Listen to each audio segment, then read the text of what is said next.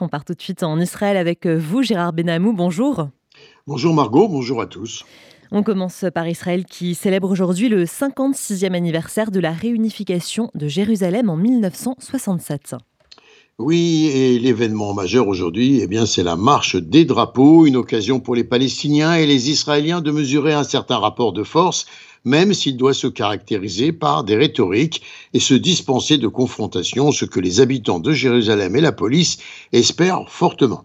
Des milliers de policiers sont officiellement déployés pour assurer la sécurité du défilé controversé et dénoncé par les instances palestiniennes, mais également par des voix en Israël qui craignent la présence sur place d'éléments extrémistes du côté juif comme chez les Palestiniens. Une situation donc à haute tension qui pourrait dégénérer en conflit armé, comme dernièrement avec le djihad islamique.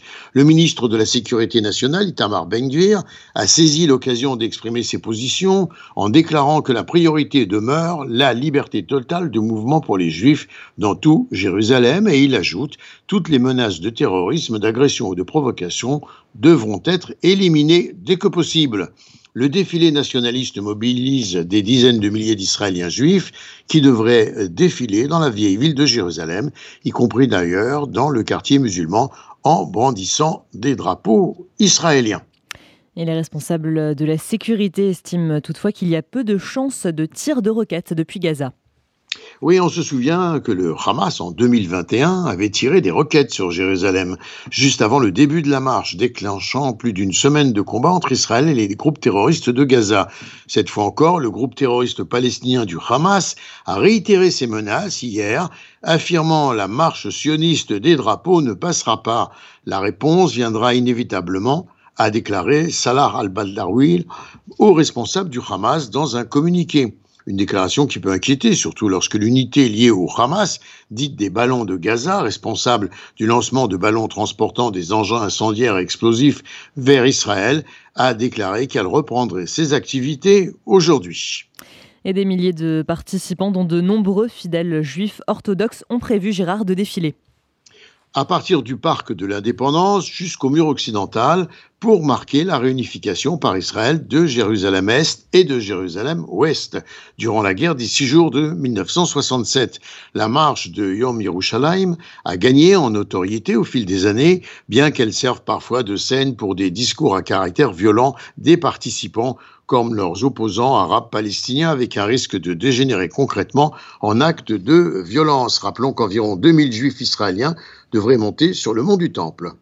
Par ailleurs, euh, Gérard, les députés ont adopté en première lecture deux projets de loi qui émanent euh, de l'extrême droite l'un contre les drapeaux ennemis et l'autre concernant le harcèlement sexuel à motif raciste. Deux députés du parti d'extrême droite, Osmat Yehoudit, ont lié ce projet à ce qu'ils affirment être une tendance récente à l'intensification du terrorisme nationaliste par le biais du harcèlement sexuel. Le projet exige que les tribunaux soient en mesure d'accorder une double indemnisation aux victimes de tels crimes, jusqu'à 240 000 shekels, même sans preuve d'ailleurs de dommages. Lors d'une autre lecture préliminaire, la Knesset a approuvé un projet de loi parrainé, là encore, par un député du parti extrémiste Osmat Yehudit, qui rend illégal le fait d'agiter le drapeau d'une entité hostile à Israël. Sont évidemment concernés les Israéliens juifs ou arabes qui brandiraient des drapeaux palestiniens. Le maire de Modine estime que le Likoud va vers l'abîme avec une coalition qui a emprunté la mauvaise pente dans tous ses projets. En effet, Chaim Bibas, une personnalité de premier plan du Likoud au pouvoir, a vivement critiqué son allié de longue date, le Premier ministre Benjamin Netanyahou, dénonçant les politiques actuelles du gouvernement susceptibles, pardon, dit-il, de signer l'arrêt de mort du Likoud. Chaim Bibas est également l'une des voix les plus fortes de la puissante commission centrale du Likoud.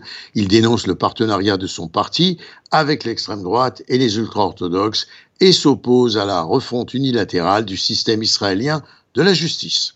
Autre sujet, Gérard, Israël qui doit examiner une récente demande américaine de changer le nom du Forum euh, du Negev pour la coopération régionale. En effet, et pour favoriser, dit-on, la participation de la Jordanie. Ce forum s'est d'ailleurs déjà réuni dans le Negev, rassemblant Israël, l'Égypte, les États-Unis, les Émirats arabes unis, Bahreïn et le Maroc. Il devrait trouver un nom peut-être moins localisé. Et enfin, Gérard, l'hôpital Bellinson a reçu hier un don de 34 millions de dollars pour financer la recherche sur le cancer. C'est le plus grand don de l'histoire d'Israël. Les contributeurs, les docteurs Suzanne et Henri Samueli et la caisse de santé Clalit. Gérard Benamou en direct de Tel Aviv pour RCJ.